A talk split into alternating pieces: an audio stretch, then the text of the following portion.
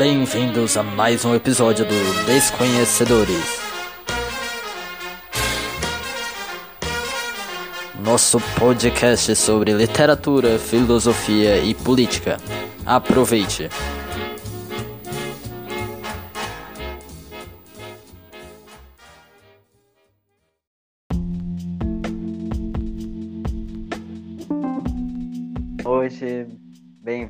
Mais um episódio do Desconhecedores, uh, seu podcast sobre literatura, filosofia e tudo que nós tivermos direito de falar, né?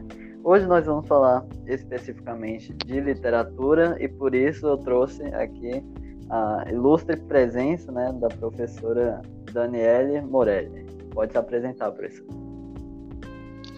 Oi, pessoal, é um prazer estar aqui. Muito obrigada pelo convite, né? E falar de literatura para mim é sempre muito, muito bom. Então, vocês me proporcionaram aí uns momentos bacanas de estar compartilhando daquilo que eu mais gosto. Então, muito obrigada. Bom, que bom então, né? Então, para começar, né, uma pergunta bem geral, bem abrangente. O que é literatura para a senhora? Como a senhora definiria isso? Então, eu poderia pegar um monte de teórico, ler umas coisas aqui e tal, e tem milhares de definições possíveis. Mas se eu for dizer o que, a, o que a literatura é para mim, ela é um acesso ao conhecimento pelo caminho do prazer. Né? Então você pode fazer isso de uma forma mais difícil e de uma forma mais gostosa. Para mim, a literatura é a forma mais gostosa de se adquirir conhecimento.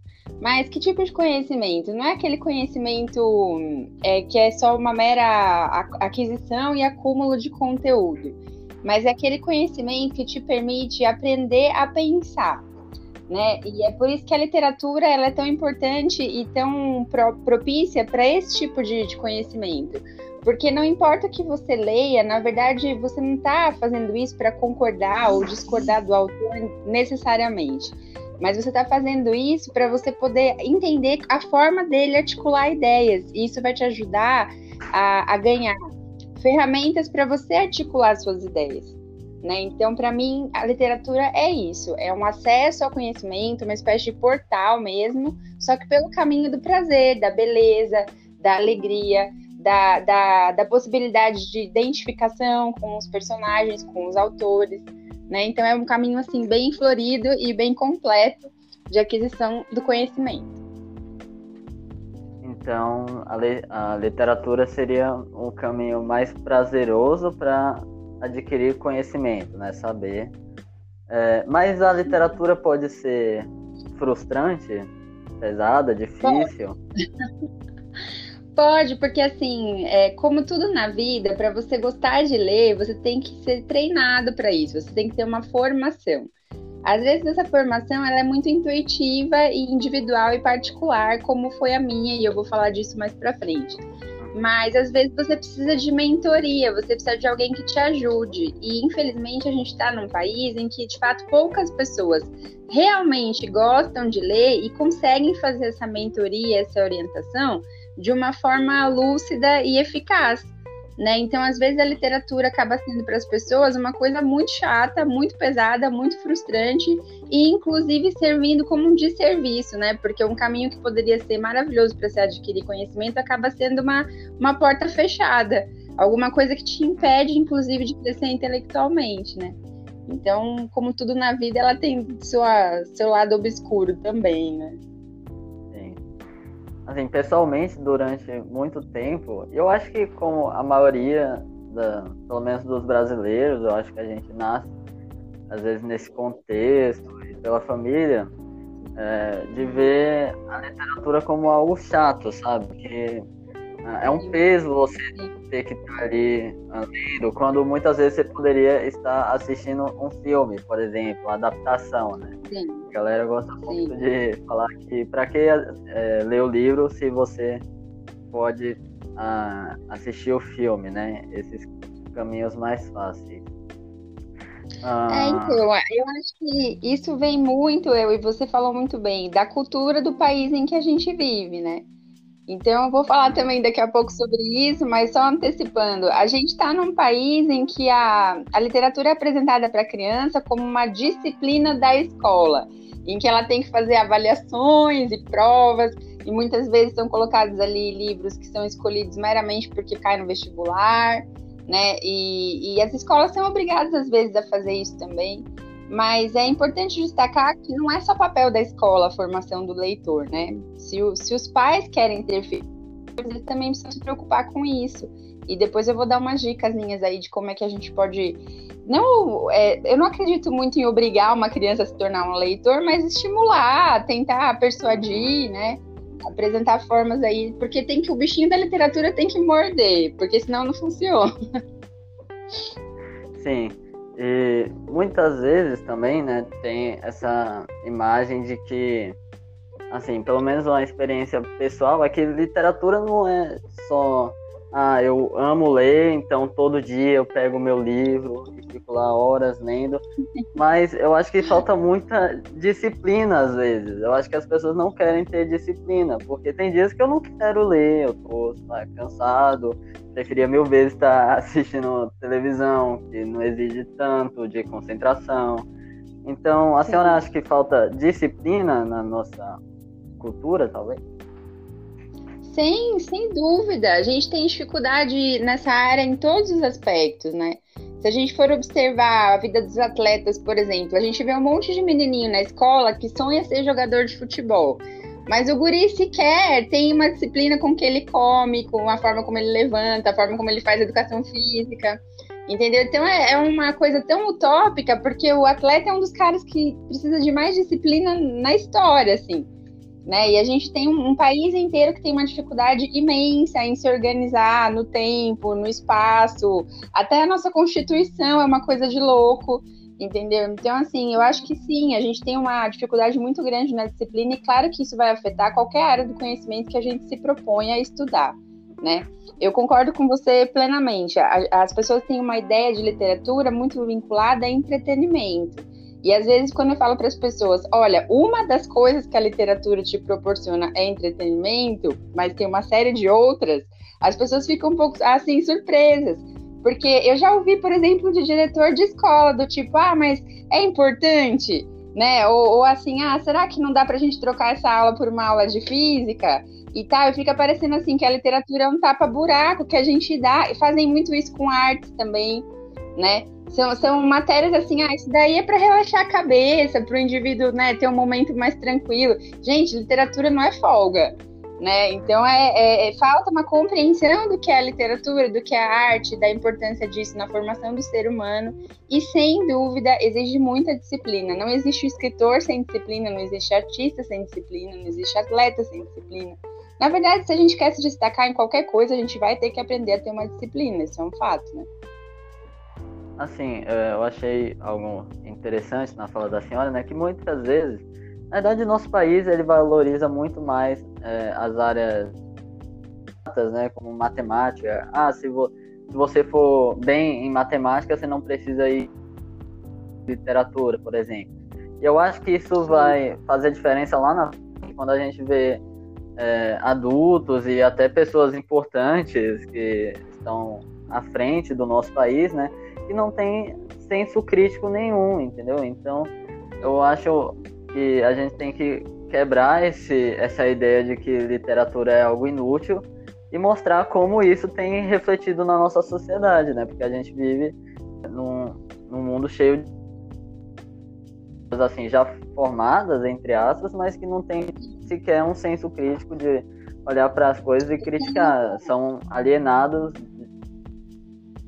eu tenho notado, assim, na, nos líderes dos nossos tempos, né, nas pessoas que estão na ponta aí da lança, em diversas áreas, a perda de uma coisa é meio bizarra, assim, que é a percepção do óbvio, né? Então, assim, tá na cara que se eu fizer tal coisa, vai acontecer tal coisa. E, assim, às vezes uma criança de 10 anos inteligente sabe e percebe aquilo claramente. Mas o sujeito lá na ponta, ele não percebe. Por quê? Porque essa pessoa tem uma dificuldade de interpretar a realidade à volta dela. né? E a literatura, ela não é uma coisa que serve só para você interpretar texto, porque na verdade tudo é texto. Qualquer expressão humana, qualquer, qualquer quadro, qualquer relação pode ser considerado um texto no sentido de que ela tem uma mensagem para ser compreendida, né? E aí o sujeito que tem uma dificuldade de interpretar o mundo, ele perde essa noção do óbvio. E a consequência disso é gravíssima né? Porque, por exemplo, se eu não me dou conta que uma crise na saúde que mata milhões automaticamente me põe numa situação econômica é prejudicial, não só porque as pessoas vão ficar em quarentena, mas porque vão faltar pessoas para trabalhar e porque pessoas vão estar doentes e porque recursos vão ter que ser investidos no, né, nessa doença e tal, entendeu? É, é, é, a consequência que eu vou ter isso é uma crise econômica infinitamente maior e muito maior a crise de saúde, né? Então, assim, é quase como se as pessoas, é, transportando para matemática, não percebessem que 2 e 2 são 4. Só que isso do ponto de vista da interpretação da realidade, entendeu? Então, é, é muito sério né? A, a, a, interpretar texto é uma coisa que volta a dizer, é uma formação. A criança começa lá na primeira série, quando ela descobre a primeira palavra dela e tal, e vai até a, o leitor mesmo de, de, grande fôlego, grande porte, que pega um livro complexo de filosofia de mil páginas e consegue escrever sobre ele e tal. Isso é formação. E a formação exige, de fato, disciplina, mentoria e uma compreensão correta do que se trata isso, né?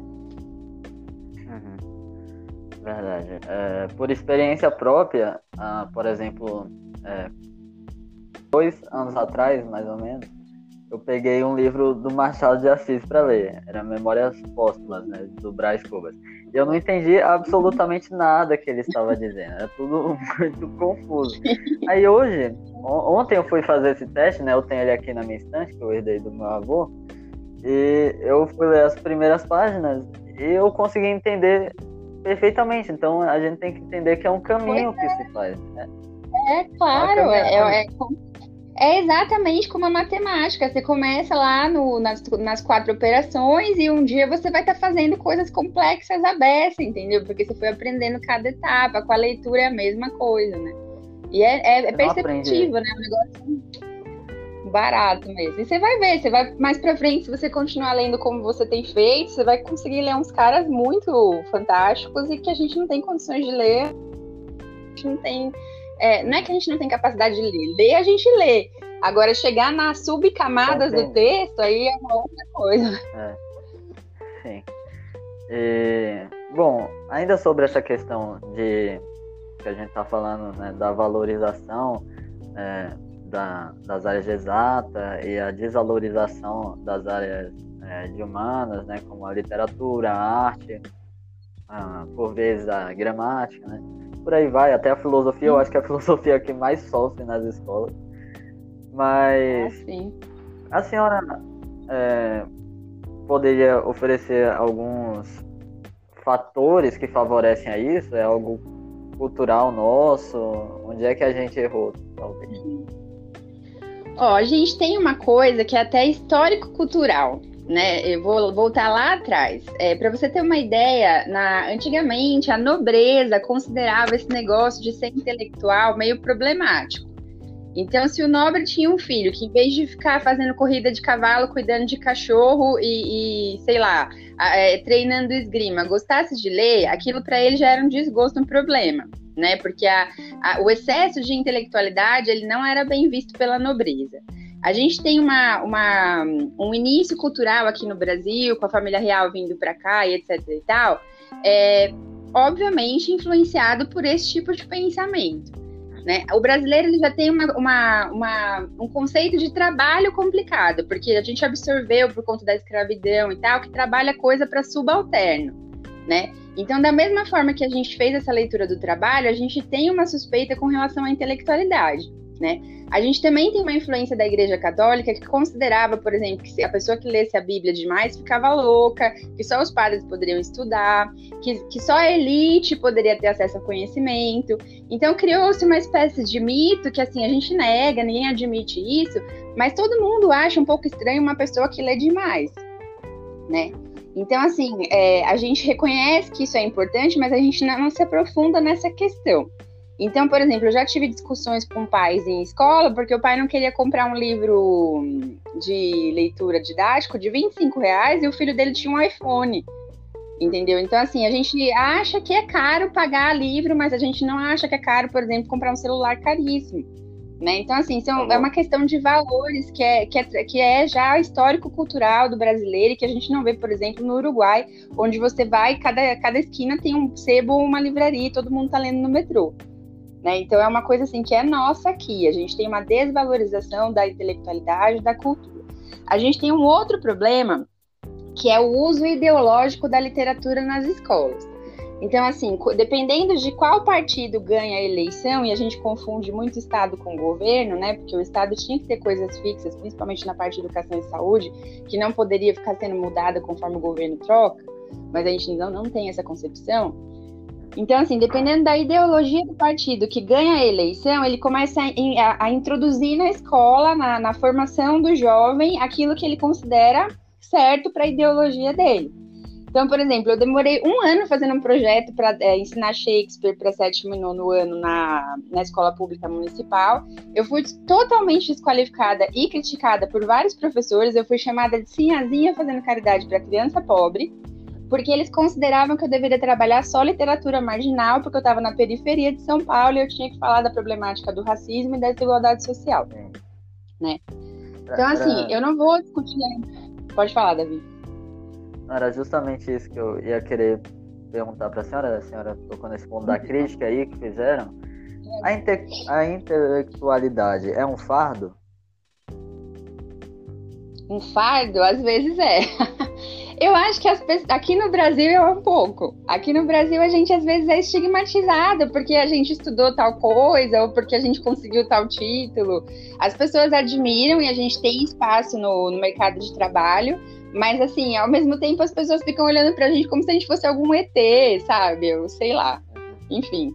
Pode ser, mas se a gente acredita nisso e gosta disso, a gente vai ter que também passar por cima disso. E, e eu aprendi, uma coisa que eu aprendi muito na vida foi isso: é desfazer mal entendidos, né? Porque eu chego pra pessoa e falo: olha, não é nada disso, eu sou uma pessoa normal, né? E não é porque eu li tal livro que eu sou melhor do que você e etc. Então é um pouco complicado.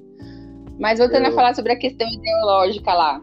É, como é que eu vou ficar trabalhando só? Eu não tenho nenhum preconceito com nenhum tipo de gênero literário. Eu acho que todos eles têm seu papel, sua importância e sua relevância. Agora, como eu vou pegar uma criança de, de sétimo ano e vou ficar dando para ele literatura marginal, se, se ele não teve nenhuma o básico do que é o, um, um pouquinho da literatura clássica e do que é uma literatura de qualidade? Como é que ele vai ser capaz de criticar o que é bom, o que é ruim dentro da, da, da, do livro, se ele não aprendeu isso comigo que estudei para ensinar? Né? Então, é, eu acho que essa atrapalha um pouco na escola, na formação do leitor, essa questão ideológica, né?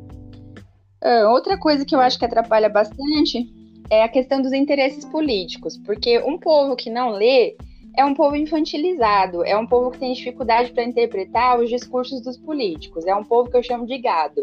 Então, assim, para que, que eu vou investir na escola pública em literatura? Por exemplo, se o cara vai ficar crítico e vai começar a observar que o que eu estou prometendo na propaganda política é uma balela, né?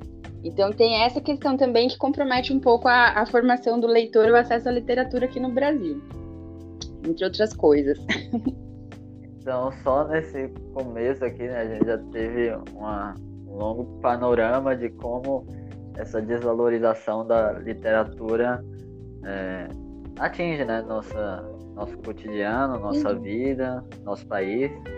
Mas agora Com falando certeza. um pouco da experiência da senhora, como a senhora é, entrou nesse mundo da literatura, né, que às vezes é tão inacessível, às vezes privado de nós e principalmente pouco incentivado?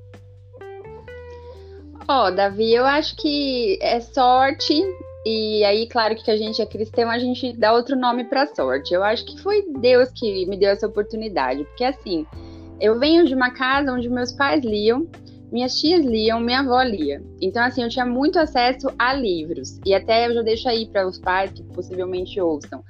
Ter livros em casa já é um ótimo estímulo, porque o menino olha a capa do livro, ele fica curioso de alguma coisa, de alguma forma, ele vai uma hora abrir esse livro. Eu lembro da Sor Juana, que foi a, a poetisa que eu estudei no mestrado. É, pô, século XVII, ela mal tinha aprendido a ler, só que o avô dela tinha vários livros, o que na época era uma coisa assim é, raríssima, porque além do livro ser caro, não existia um interesse, um investimento em que as pessoas simples tivessem livro, mas ele, ele tinha. E pelo fato daquilo ser visto na casa como algo valioso, ela começou a comer todos os livros que ela achou.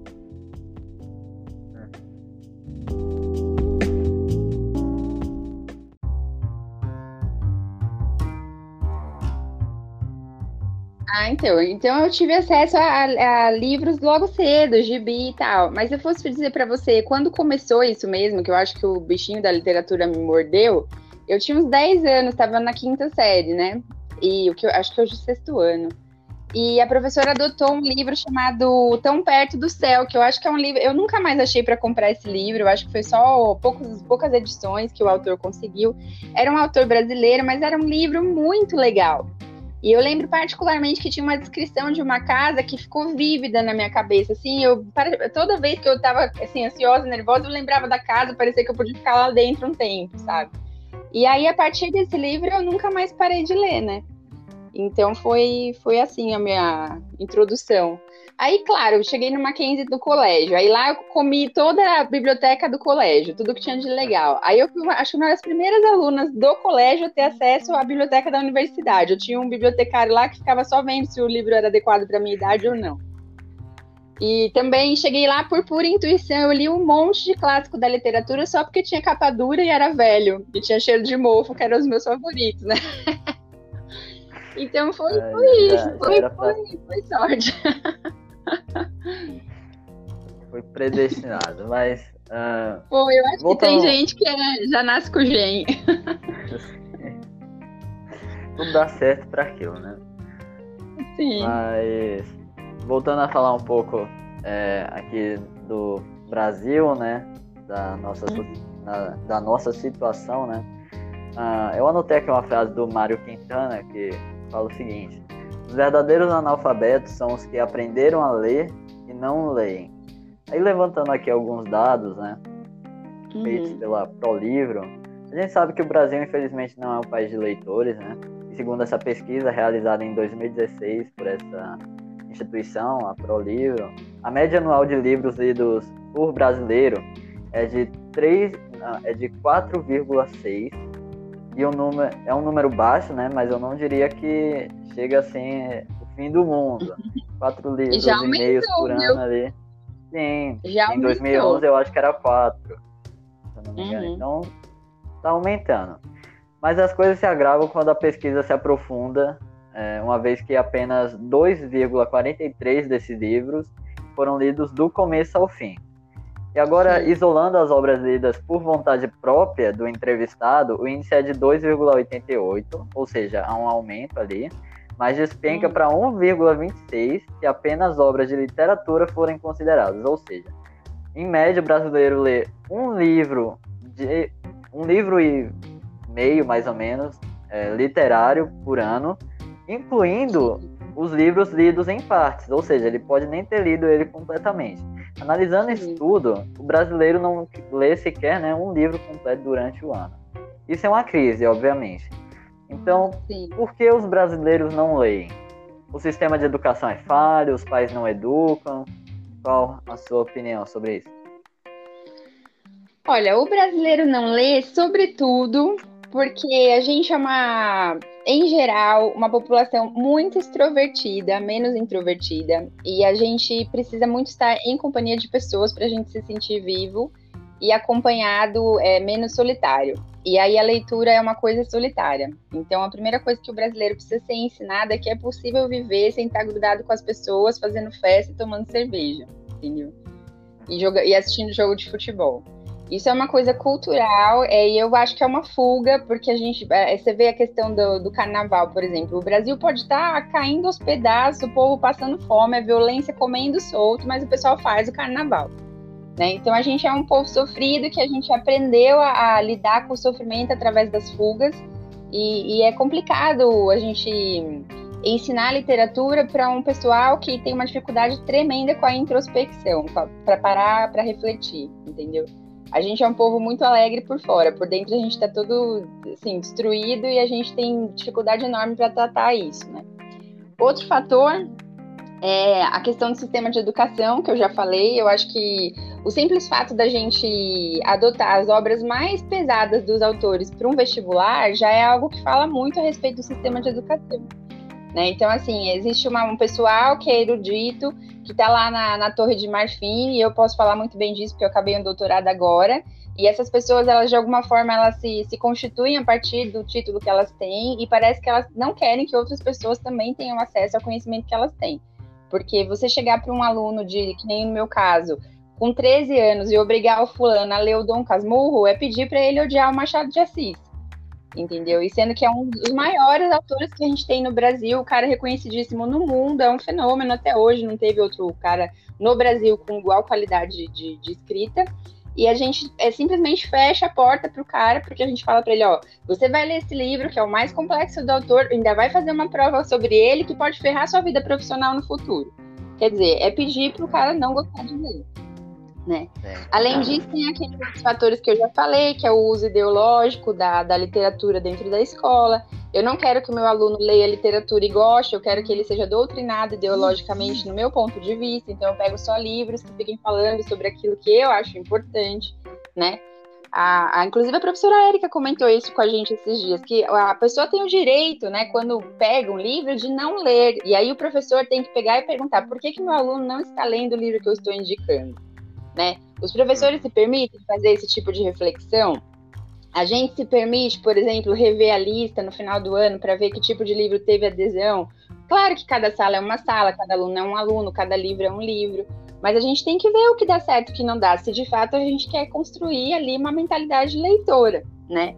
A gente tem, é, necessita de um maior envolvimento dos pais e de um maior incentivo, né? Eu não posso ficar tendo pais que, em vez de comprar um livro para o filho, prefere comprar um celular de 6 mil, né? Eu preciso que se os pais realmente entendem a importância da literatura e da interpretação de texto e etc., eles apoiem a gente naquilo que a gente propõe na escola. E mais, levem o livro, na, o filho na livraria. Não tem dinheiro para ficar comprando livro? Vai para uma biblioteca, ensina o filho a usar né? Faz lá carteirinhas, o menino pega emprestado. Quer dizer, tem formas da gente abrir os canais, mesmo sendo não tendo condição financeira, né? Eu dei muita aula para aluno pobre com um pai que estava se esforçando e os pais levavam o filho de, de ônibus até o Tatuapé para ir na biblioteca do Tatuapé que tinha livros legais para o menino pegar livro para ler. Quer dizer, se o pai quer que o filho seja leitor, ele vai ter que se esforçar para isso, né? Não tem outro jeito, não. Analisando esses dados, né, a gente vê que o, o, número é bem baixo, então a literatura é algo distante, assim, para nós, talvez, seja algo muito. Ah, só gente inteligente lê, né? Só pessoas, só os intelectuais. Ah, a senhora falou aí também é, de várias questões relacionadas a isso. E, bom, ainda sobre essa pesquisa. Uh, ela aponta os motivos também, ou melhor, as desculpas oferecidas pelos entrevistados para justificar o porquê de não lerem. Aí que o negócio Sim. fica interessante. Porque 32% deles afirmaram não ter tempo. Esse é o motivo mais comum, é, o, é a porcentagem mais alta. Mas agora, Sim. aí eu fui fazer outras pesquisas também, né? Pra descobrir que falta de tempo é essa. E, bom, Outra pesquisa realizada pelo Comitê Gestor de Internet do Brasil apontou que o, o Brasil, primeiramente, é o segundo país que mais usa internet no mundo, com a média Sim. de 9 horas e 14 minutos por dia de okay. acesso. Mas aí você pode me dizer que essas pessoas, ah, elas podem estar trabalhando. Ok, ok. Então vamos para outra pesquisa. A Global Web Index, acho que é assim que fala, apontou que o Brasil é o segundo país no mundo com mais tempo gasto, que eu já falei. São 225 minutos diários, equivalente a 3 horas e meia nas redes sociais. O que a gente uhum. comprova que não é falta de tempo. Então as pessoas têm criado desculpas para dizer que não gostam de literatura, né? Então, dito isso, a internet pode ser inimiga e companheira, ou não sei, a internet é amiga ou inimiga da, da leitura? Ela mais favorece ou desfavorece estudo? Então, eu vou voltar um pouco atrás aí para responder essa pergunta. Essa questão que eu te falei do brasileiro ser, é, ter uma dificuldade enorme com reflexão e poder parar para pensar, né? É, eu estava lendo também uma pesquisa esses dias, até compartilhei com o pessoal da igreja da professora Núbia lá, sobre o aumento do barulho no mundo, né? E é uma coisa assim que se você vai ver os números, você fica desesperado. A quantidade de pessoas com problemas auditivos é altíssima, né? E aí eu fico pensando, como é que a gente de fato faz uma consegue fazer uma qualquer tipo de introspecção e olhar para si, refletir, né? Ou mesmo ler, se a gente está é, tempo todo sendo hiperestimulado. Então, o que acontece é o seguinte: é, o brasileiro ele tem uma dor que é existencial, coletiva, social, financeira, política e agora também de saúde gigantesca. Como é que ele lida com esse sofrimento? Procurando entretenimento. A internet, ela não é em si boa ou ruim. O que determina o que ela vai ser é o uso que é feito, né? Se eu uso isso para buscar é, informações, por exemplo, isso que a gente está fazendo agora vai para a internet, vai ser veiculado através da internet, e eu considero que é uma coisa relevante, legal, interessante. Agora, tem milhares de outras coisas que não são interessantes. Né? Mas eu sinto que esse, esse excesso de, de acessos, ele está dizendo muito mais existencial do homem de hoje que precisa o tempo inteiro estar se distraindo das coisas e não com entretenimento ou, ou, distração de qualidade, mas com qualquer coisa que se apresente naquele momento, né? Do que qualquer outra coisa. É uma grande neurose coletiva que faz a gente ficar nesse aparelhinho nove horas por dia, às vezes vendo o nada. E eu me lembro que assim, eu não vejo televisão aberta já faz muitos anos, eu não tenho saco, eu vou ser bem sincero, não tô sendo, como é que fala, é, arrogante, nem prepotente, nem elitista, nem tô achando que eu sou a maior intelectual do mundo, mas é que de fato é muito ruim, entendeu? Ah, essas novelas, a, o, a narrativa é péssima, depois de tantos livros que eu já li, eu acho aquilo óbvio demais. Os jornais são muito ruins, os programas de humor são horrorosos, entendeu? Então, assim, eu tenho uma dificuldade muito grande para assistir TV aberta e eu sei que essa crítica que a gente faz hoje na internet, há décadas atrás, era feita com relação ao conteúdo que era oferecido na televisão, que era uma mediocrização da população como um todo, porque a gente passava horas na frente daquela telinha sendo, assim, a nossa inteligência sendo lavada, né? Porque não, não tinha o que oferecer.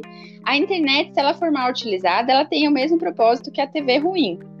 Ela vai mediocrizando toda a população.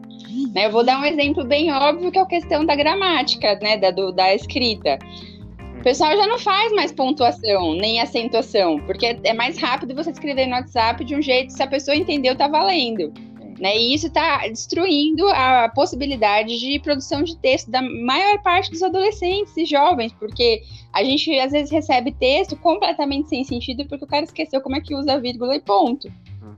Né? Então, isso só para dar um exemplo bem óbvio. Imagina a questão reflexiva, filosófica, é, mesmo é, é, é, psicológica, emocional. Não vou nem falar de contemplação da beleza, porque isso fica assim, não, não parece que é coisa de, de transcendência, né? As pessoas nem param mais para refletir sobre isso em nenhum nível. Enfim. É, Então eu acho que a internet em si não é boa ou ruim, é o uso que a gente está fazendo dela, que é um uso neurótico e muito prejudicial, né? De forma geral. A senhora falou aí, né, dessa questão de das abreviações, que até tem o seu sentido, né, para dinamizar a conversa, uh, mas isso aí Sim. vai ser levada para as redações, né, e para os textos, Sim. até para a criatividade da pessoa. E o que eu percebo é que a escrita, ou a, é, a escrita em geral, parou, e a literatura, por vezes, parou de ser uh, um, uma forma de se expressar, então a escrita, uh, com mensagens, enfim, parou de ser apenas expressão, mas se a pessoa entendeu, tá valendo, né? Como a senhora disse, é apenas é, passar uma mensagem, é como a mímica. Se a pessoa entendeu, ótimo. Então a gente não é. tem mais a necessidade da expressão, expressão do, do sentimento, às vezes. Uh, do que a gente pensa, como isso afeta, a senhora que é psicóloga também, né? Como isso afeta a nossa sociedade, essa falta de expressão? Eu acho que nas relações é, é, até meio óbvio, porque eu percebo que as pessoas têm tido cada vez mais dificuldade para falar sobre o que elas pensam e sentem. Né? Então, assim, é, a gente é, ouve discursos completamente sem sentido e contraditórios o tempo inteiro na televisão. Né? Então, é, coisas assim, do tipo, olha, eu sinto muito porque está acontecendo, é, mas não vamos nos preocupar essa frase em si, ela já é ambígua. Poxa, mas você tá. É, o que está acontecendo é ruim, mas a gente não deve se preocupar. Eu não quero dar o exemplo em si, porque eu não vou entrar em questões políticas, mas você entende? As pessoas elas já não têm mais uma clareza na forma como elas pensam e elas não conseguem se colocar com clareza. As informações são todas dúbias e isso gera, inclusive, caos social. Porque daí, quando eu tenho que seguir uma orientação, eu já não sei que orientação é essa, por que ela está sendo dada e, e, e qual a importância de eu segui-la. A gente não consegue, muitas vezes, em coisas básicas, entender isso mais, né? É, coisas que eu nunca vi na minha vida, agora eu tô vendo. É, é manchete de jornal na TV com erro grotesco de português. Né, o negócio veio da internet, tá lá e assim, ah, tá bom, tá valendo, é tudo rápido, então porque é tudo rápido, né? É óbvio que tem uma questão de gênero, ninguém vai ficar escrevendo num vernáculo, a lá essa de Queiroz, numa mensagem de WhatsApp, né? Seria até uma coisa bizarra. Mas assim, a gente tem que começar a se preocupar com essas coisas. Eu sempre falo para vocês que a literatura é interessante porque ela ajuda a gente a escrever melhor. Se a gente lê uma página de livro por dia e nove horas de mensagem de internet ou WhatsApp por dia, como é que você acha que vai ficar a sua redação, né? E assim, trazendo para as relações mais íntimas, essa dificuldade de se expressar, ela deixa tudo muito embolado entre as pessoas. Né? A gente não tem mais clareza sobre a importância que a gente tem na vida das pessoas, o lugar que a gente tem dentro de um relacionamento, né? Eu, percebo que as pessoas, é, é, de forma geral, até em reuniões de trabalho, às vezes têm dificuldade de se colocar de uma forma honesta, de uma forma clara. Parece que o negócio está tudo engruvinhado, né? Como a gente diz lá em São Paulo. O que, que é engruvinhado? Imagina aí a imagem de uma raiz de uma árvore, aquele monte de graveto intrincado, você não sabe onde começa onde termina. A comunicação humana está ficando daquele jeito né? Por quê? Porque a gente está perdendo é, a qualidade da, da forma da gente se expressar. Né? E a linguagem ela é sempre uma dentro da cultura uma foto de como é que está indo a cabeça das pessoas, né? Então a gente tem épocas em que a linguagem era na época do barroco, por exemplo, aquilo era uma explosão de elogio, de adjetivos. A gente lê hoje, acha aquilo tudo, ah, que puxação de saco, essa carta que foi escrita para o rei, mas aquilo tinha a ver com a forma como a sociedade funcionava. Aí hoje a gente tem essa coisa assim, né, no, toda esquisita, toda truncada, toda às vezes até irracional e incompreensível, né? Então a gente está numa, numa uma época cultural muito ensandecida, assim, muito é. enlouquecida, na verdade. Eu vejo que na escrita, oh, quase tudo, né? O menos é mais hoje. Você não precisa mais aprofundar nas coisas. Tudo ali no, no raso. E sobre a, a internet, às vezes, é, por experiência pessoal, tô mexendo lá no Instagram, vendo até eu explorar lá, né? E tem cada erro grotesco de português que eu fico pensando, essa pessoa não foi alfabetizada. Sim. Não é possível, não é, é, é uma coisa tão absurda. Você tá, então... você tá, falando isso brincando, mas, por exemplo, isso é uma coisa objetiva. Eu uhum. peguei aluno de sétimo ano que não tinha sido alfabetizado na escola pública. E não era aluno com deficiência mental, é porque ele era um aluno tranquilo, iam dando nota para ele, ele chegou no sétimo ano sem ser capaz de juntar uma palavra. Né? Então você imagina a quantidade de alunos desse que tem por aí. A gente sabe que a maior parte da população estuda em escola pública porque não tem uma condição financeira boa. Vocês imaginam, é, assim, para todo mundo que vai ouvir isso, vocês imaginam a consequência disso? Todas essas pessoas são eleitores, todas essas pessoas de alguma forma exercem uma influência e uma participação na sociedade do país, e são pessoas que não sabem ler, né? Então é para a gente refletir sobre isso. É, uma coisa que eu tava pensando aqui agora surgiu é, é sobre uma questão às vezes polêmicas no, polêmica no nosso país, no, no na, na, nossa vida, né? O que, que a senhora acha do, do direito dos analfabetos ao voto? Como é que isso reflete na nossa sociedade? Só é, citando aqui um trecho de uma música do Renato do, do Legião Urbana, né? Que fala o seguinte: vamos exaltar o voto dos analfabetos. E aí ele vai listando um monte de coisa, coisas ruins, né? Que tem, acontecem no nosso país. Porque a gente, por vezes, exalta o voto dos analfabetos. Como isso fala sobre nós, sabe? Sobre nossa cultura. Então, é, a gente está vivendo e as consequências dessa ideia de uma forma muito forte, porque a gente está numa fase em que o conhecimento acadêmico está sendo muito desfavorecido. Né? E aí eu sempre lembro, quando começa essas coisas, daquele personagem de Acatatu do, do Monteiro Lobato. Porque é aquela pessoa, assim, que de fato e de verdade, ela só tem de conhecimento a experiência de vida dela, que geralmente é restrita, né? E tem um monte de crendiz que passa de pai para filho e tal, aquela cultura mais mesmo familiar, etc. E, e, ele desconfia do doutor, né? Ele desconfia do cara que estudou muito. Aí, assim, eu ouço coisas, por exemplo, com relação ao Covid. Ah, a, a, o estudo que foi feito em Oxford é, é, suspeito, mas aquilo que o Zezinho da esquina falou é confiável. Né? No início tinha uma série de tiazinha do WhatsApp mandando tomar chá de erva doce, chá de alho. E as pessoas acham isso formidável entendeu? Então, assim, a, sobre o voto do analfabeto, a primeira coisa que eu tenho a dizer é a seguinte: que país é esse que tem analfabeto em 2021? Né? Qual é o interesse por trás de se manter as pessoas analfabetas? E aí eu volto a falar da massa do gado, aquele povo que não tem conhecimento, não sabe interpretar texto e que, portanto, se eu chego lá e prometo que vou acabar com a fome no Brasil, eu tenho voto. Se eu saio, eu, já, eu não sei se vocês já pararam para observar as propagandas políticas, mas eu sempre assisto alguma, né? Na época de eleição, às vezes para rir mesmo. E nunca é apresentado um plano concreto de coisa alguma. O sujeito vai lá, vou melhorar a economia, vou resolver o problema da educação, vou resolver o problema da saúde. O como nunca aparece, né?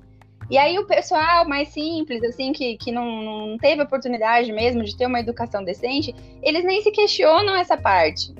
Eles acreditam no discurso, no tom da voz, no histórico do cara, né? Então, principalmente, é, assim, eu tenho uma tendência a confiar em tudo que é mais próximo, né? Então, ah, não, esse daí é o filho da vizinha, da minha mãe, ele é um cara decente. Gente, ele pode até ser um cara decente, mas é isso que legitima o conhecimento que ele está tentando compartilhar e convencer a gente. Né? Então, assim, é, o voto do analfabeto ele só, só é discutido porque a gente ainda tem analfabetos nesse país e a gente não deveria ter, nós estamos no século XXI. Linda, educação no Brasil é comparada a Bangladesh. Sabe onde é Bangladesh? Sim. É, é, infelizmente, né?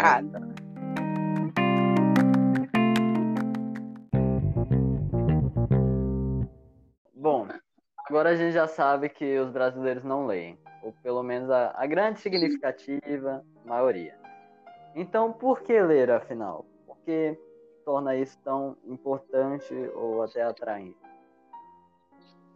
Eu acho que a própria tem, eu vou dar uma razão assim mais intelectual e mais bonita, mas a primeira coisa que é uma bem prática. É, a gente está observando hoje na prática e na carne as consequências de um povo que não sabe interpretar texto causa num país. Né? A gente está aí é, numa situação surreal de, de uma pandemia que eu nem sei se vai quando vai ter fim aqui, que já poderia ter terminado, entendeu? E tudo isso é, é, é, consequência do quê? De uma desinformação sistêmica, da gente não saber interpretar texto, de terem milhares de pessoas no Brasil promovendo fake news, né, das pessoas terem dificuldade de, por exemplo, pegar e aprender a ler um estudo científico e entender o que, que é ciência, minimamente.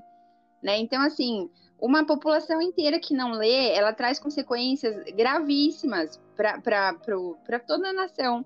Por quê? Porque a gente coloca no poder pessoas despreparadas, porque a gente não soube interpretar o discurso das pessoas. E assim, eu não estou falando isso desse governo agora, porque infelizmente a gente teve uma sucessão de governos ruins, né? É, eu não tenho nenhum tipo de fidelidade política nesse país, inclusive às vezes eu nem, às vezes eu voto nulo. Mas eu acho que assim, o, o, único governo que fez algum sentido foi do, é do FHC e, e não foi perfeito. Entendeu? Até porque isso não existe no mundo. Mas, assim, a maior parte das vezes a gente está elegendo governos populistas porque as pessoas falam de um jeito convincente, com frases de efeito, e, e não porque a gente está realmente compreendendo a proposta delas e tal. Então, a primeira coisa que a literatura dá para gente é uma capacidade, como eu já disse, de interpretar a realidade, uma capacidade mais sólida. Isso ajuda a gente em vários aspectos da nossa vida. Ela amplia o nosso ser, a nossa compreensão de mundo, a nossa compreensão do outro, né? Então, quando eu, eu leio um livro e eu um, bom livro, de fato, eu estou ali participando da percepção do autor de determinado assunto, de determinado tipo de gente, de determinado tipo de situação. E isso vai sendo agregado no meu arcabouço mental e eu vou ficando uma pessoa maior, uma pessoa que quando vai ler uma situação, é mais sensível, é mais sensata, é mais lúcida, porque ela se permite olhar para tudo aquilo que ela já aprendeu e refletir sobre aquela informação nova que ela está recebendo. Né? Então, a literatura, de fato, ela dá para a gente esse crescimento, que é fundamental se a gente quer, de fato, ter uma vida mais completa, mais bonita, mais rica, é, e ter uma influência mais importante, mais sólida, mais saudável, mais lúcida nesse mundo. E informação é poder, né? Quando a gente consegue de fato interpretar as informações de uma maneira correta, a gente de alguma forma está é, exercendo uma, uma capacidade de, de, de influência, de autoridade, de liderança maior. Isso é o ponto pacífico. As pessoas que têm uma leitura melhor de mundo, elas mandam no mundo. Isso aí a gente pode observar bem, né? E assim, a, a sensibilidade que a arte e a literatura trazem para gente é uma garantia de uma vida mais plena. Porque a, eu me lembro de uma, um meme uma vez que tinha uma árvore e estava caindo as frutas. E aí tinha o desenho de duas pessoas, aí falando: existem dois tipos de pessoa no mundo. Uma pessoa olhou as frutas caindo e falou: ai, mas que sujeira. A outra pessoa virou e falou assim: tá chegando o outono, olha que lindo. Entendeu? Então, assim, a literatura ela transforma você numa pessoa que é capaz de, de, de usufruir as coisas boas da vida de uma forma mais plena, né? A gente não vai ser aquela pessoa que que olha um cachorrinho bonitinho na rua e pisa na cabeça dele porque tá fazendo cocô na calçada. A gente vai achar o cachorrinho bonitinho porque ele é bonitinho mesmo e aquilo deixa o nosso coração feliz, entendeu? É isso. É, uma coisa que me chamou a atenção na frase da senhora é que é, você deu ênfase quando foi falar um bom livro. E aí me veio à mente Sim. uma frase do Mark Twain, eu acho que é assim que fala o nome dele, ele fala o seguinte: o homem que não lê bons livros não tem nenhuma vantagem sobre o homem que não sabe ler. E hoje, é, eu, pelo menos antes da pandemia, né, eu tinha muito costume de ir no shopping e, e nas livrarias, ficava vendo uh, os novos livros que estavam chegando. E é totalmente perceptível a muitas vezes má qualidade da literatura que vem chegando. É uma literatura super, é, super supérflua, acho que a gente pode colocar assim. E Sim. o que a senhora tem a dizer sobre isso? A, a literatura faz sentido ler literatura uh, de má qualidade? Uh, isso você pode estar lendo, mas isso vai uh, ser negativo em algum ponto? Eu acho o seguinte, é, eu, me, eu, acho que eu já falei para vocês em sala de aula que a primeira vez que eu pensei que eu ia morrer foi quando eu fui trabalhar na Livraria Cultura porque eu vi aquele monte de estante de livro e tinha um acervo com mais de não sei quantos milhões de títulos, e eu fiquei pensando assim, gente, tem tanto livro bom para ser lido e eu não vou ter vida suficiente para ler tudo isso. Então eu preciso ser seletiva, né? Então, assim, o que leva as pessoas a comprarem livro porcaria e gastarem tempo com isso é uma concepção de literatura só para entretenimento. E um entretenimento ruim, porque mesmo o entretenimento ele pode se tratar de bons livros, bons filmes, boa música, né? A pessoa que paga, sei lá, 30 reais para ir no cinema assistir uma porcaria, além de tudo, tá investindo o dinheiro ruim dela, o dinheiro dela de forma ruim, né? Sobre isso é o seguinte, o Mark Twain está coberto de razão, porque a, a, a, literatura de fato, ela tem que ser aquela que é, de alguma forma, transformadora. Se ela não consegue fazer esse trabalho de ampliar a nossa mente, de transformar a gente numa pessoa maior, não está valendo a pena. Né? Então não é só ler uma história, não é só assistir um filme, não é só ouvir música. É você é, optar por coisas desse tipo que transformem você numa pessoa melhor e maior, né? E às vezes vai ser difícil, às vezes você vai pegar um livro que vai te exigir não só uma leitura, mas uma leitura dedicada, né? Então, é mais fácil pegar e ler, sei lá, eu me lembro quando eu cheguei aqui em Goiânia, eu moro aqui perto do shopping Flamboyant, e fui, claro que eu fui na livraria, né? Porque a minha grande preocupação aqui é se eu ia encontrar lugar para comprar livro legal. E aí eu cheguei, tava uma a todinha vitrine, ah, eu vou falar uma palavra feia aqui, mas é o título do livro, ah, tá, gente? Ah, é, daquele livro A Arte de Ligar o Foda-se. Gente, era tipo, uns 10 metros. É, eram uns 10 metros daquilo, né?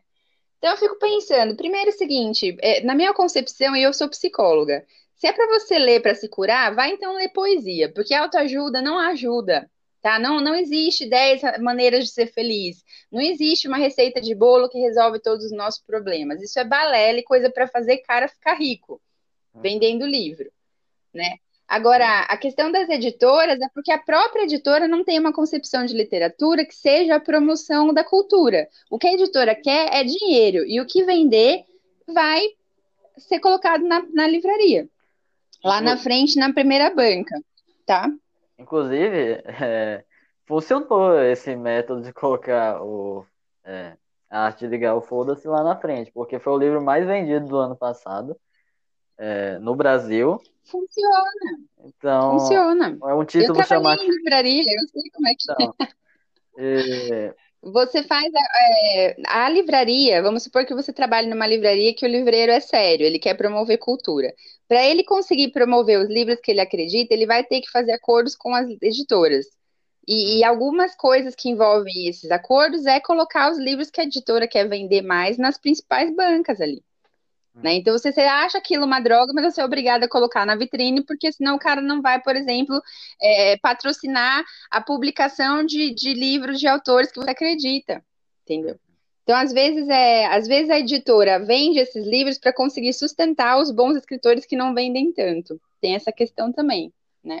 É, é a gente tem também uma, uma questão, é, uma relação, eu já ensinei isso para vocês, né? Que a gente tem a relação autor, o público e a editora. Existe editor que fala assim para o autor: olha, você é um gênio da literatura, mas eu não vou publicar o seu livro porque não vai vender. Uhum. Né? E aí, quando, quando você vai estudar sobre os grandes artistas, aquele filme do Van Gogh lá que você me indicou uhum. que eu assisti sábado, é fantástico. O Van Gogh morreu sem descobrir, sem ter certeza de que ele era um grande pintor. Passou uma vida toda ali sofrendo, se relacionando com a arte, se relacionando com o mundo, uma sensibilidade absurda. Tudo que ele queria saber é se, se aquilo que ele estava transmitindo estava alcançando alguém. Então você imagina que solitário para ele saber que ainda ninguém tinha entendido o que ele estava dizendo, né? Porque para o artista essa questão expressiva é muito forte. E ele só foi reconhecido muito depois, então, tem grandes escritores que não têm oportunidade de ser reconhecidos na sua época, que se ninguém publicar aquilo, né, a, a, a poetisa que eu estudei no mestrado, ela foi reconhecida na sua época, mas porque ela era mulher, freira e tal, ela acabou sendo apagada, e só 200 anos depois é que alguém achou um livro dela e descobriu e começou a promover ela de novo. Uhum. Né? Então, é, essas coisas são muito complexas, muito complexas. A gente vai falar um Mas pouco. só para concluir ah, essa concluir. pergunta, infelizmente, o que a questão do dinheiro manda muito, né? Não tem. Uhum. A gente vive no mundo que idolatra mamon, Davi. A gente sabe disso. Mais para frente, a gente vai aprofundar nesse assunto de autoajuda, tá. delas, né? É. Mas outro assunto que eu tinha anotado aqui, né? É, ainda sobre a literatura e o por que ler, né? No prefácio do hum. clássico livro, né, que é o Retrato de Dorian Gray, do Oscar Wilde, ele afirma que toda arte é absolutamente inútil. A literatura é inútil também? É, se você for pensar, ninguém vai morrer por não ler o Oscar Wilde, né? Só que quem não lê tem uma vida mais, mais fria, mais triste, mais limitada. Né? Então, essa é a questão da arte, da literatura, né? Ou de, de outras, sei lá, é, expressões humanas. Elas só fazem sentido numa sociedade humana. Porque, como eu costumo dizer, essas coisas são as coisas que nos mantêm humanos. E se a gente está numa sociedade mecanicista, materialista, consumista, é, sei lá, niilista, inclusive. A gente vai dar valor para o que é belo, para aquilo que é sensível, para aquilo que é mais reflexivo, para aquilo que faz você pensar, faz você desejar ter uma qualidade de vida melhor, faz você olhar o próximo com mais humanidade. Essas coisas, cada dia mais, são vistas como supérfluas. Uhum. Né? Aquilo que eu falei para você, se o pai tiver que escolher entre pagar 25 reais num livro do Oscar Wilde para o filho e 6 mil num celular, ele vai comprar o celular, porque além dele ter acesso ao filho, o moleque fica mais distraído, entendeu? Uhum. Essa é a questão. E eu ainda complementaria né, essa ideia da senhora, dizendo que a gente vive numa sociedade totalmente utilitária. A gente busca a todo momento o que é Sim. útil. Se, se não é útil, descarta. Sim. Quando para mim, pelo menos, a verdadeira beleza da, da vida está nas coisas inúteis. Entende? É, tanto é que a gente. Eu já preocupa... vi gente comprar. Já vi gente comprar uma casa com um jardim fantástico na frente. A primeira coisa a fazer é arrancar tudo e cimentar. Era, era exatamente isso que eu ia falar. A gente liga tanto para a utilidade que a gente está matando a natureza, entendeu? Que é uma das coisas mais belas Sim. que é, foi herdada das. Assim, primeiramente, na visão cristã, Deus criou, o homem man, manteve aquilo, né? Mas hoje a gente está tão utilitarista que a gente não liga mais, sai desmatando árvores e gerar dinheiro, como a senhora disse, está servindo. E Sim. talvez isso também explique o fator de que tantas pessoas têm comprado livros de autoajuda, 10 passos para ser feliz, é, como uhum. ficar rico, é. porque isso vai é é, ela acha que vai funcionar na vida dela, entendeu? Vai ter utilidade. Então. É que agora, assim, a, a, gente se define por aquilo que a gente tem, não por aquilo que a gente é. Essa uhum. questão do ser, ela já tinha sido depreciada antes em função do fazer. Então, as pessoas eram o que elas faziam, e não o que elas eram. E agora passou para a parte do ter. Então, assim, eu só tenho um reconhecimento, a tal da ostentação, que o pessoal faz música, faz rap, faz de tudo, né? uhum. né? Eu só, só sou alguém a partir do momento que eu estou ostentando os bens que eu adquiri. Né? Então, para isso, vale qualquer coisa. Né? Então, você vê no jornal dizendo que aumentou a, o desmatamento na Amazônia 65%. E assim, a gente assiste o jornal e pensa, ah, que ruim, mas o que, que a gente está fazendo? Nada né? A gente não está se incomodando. E assim, o que mais me choca nesse aspecto é o posicionamento dos cristãos, porque a gente recebe uma mordomia e a gente tem um pacto com Deus de cuidar da natureza, que a criação dele não é posse nossa, né? Uhum. Mas a gente ficou tão vazio da, até do relacionamento nosso com Deus e de, dessa, dessa fidelidade, né? Que a gente simplesmente está olhando a natureza que nem um vampiro vê um pescoço né? A gente está uhum. realmente destroçando tudo porque tem que ser útil, né? E o que, que é ser útil? Ser útil é dar dinheiro, né? Então isso é, é muito triste e é uma, é uma, uma assim, expressão óbvia de como o homem está tá desumanizado. A gente está virando mesmo uma coisa, a gente não está sendo mais pessoa, né? Uma máquina atrás de dinheiro. E... É. Bom, ainda sobre essa questão da autoajuda, é, eu fiz outra pesquisa, você vê que eu gosto bastante de pesquisar, né? Eu fiz para comprovar o que é, eu quero. É um acadêmico em informação. é, tem um site chamado Publish News que ele junta toda semana é, todos os livros mais vendidos e aí ele junta a informação de várias, várias livrarias, né? E, bom, é. ele fez a, a planilha anual ali, né? Dos 20, dos 20 livros mais vendidos no ano passado, no ano de 2019.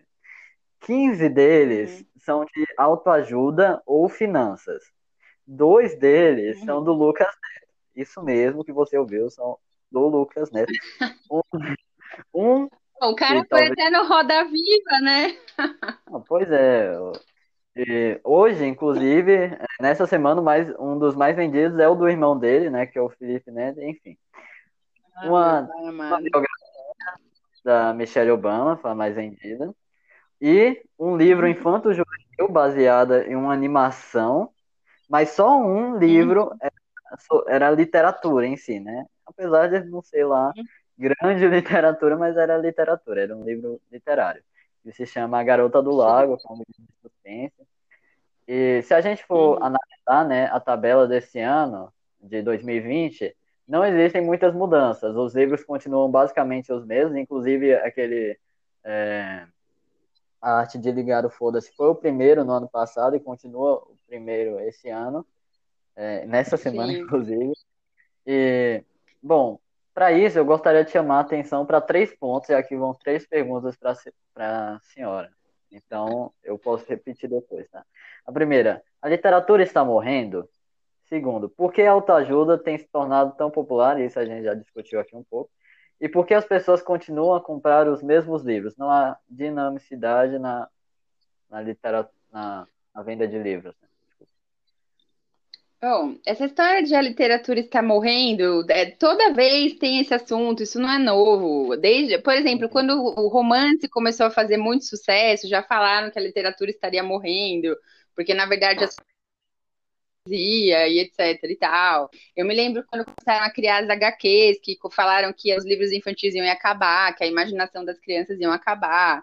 E depois é, começaram com a história de por causa da internet, é, né, a literatura ia morrer. Então, assim, não existe isso, porque assim como o homem é, é um ser orgânico, que está sempre crescendo e mudando, e revendo, e voltando, e indo adiante e tal, a arte, que é a expressão do homem, ela também está sempre viva em transformação. Né? Então, eu não acredito que a literatura vá morrer. Eu acho que a gente está passando por uma fase muito, assim, muito é, desacreditada e uma fase assim, de, de pouca criação é, de valor, mas ainda se existe. Nós temos bons autores escrevendo. Pode ser que esses caras não estejam sendo reconhecidos, até por serem bons.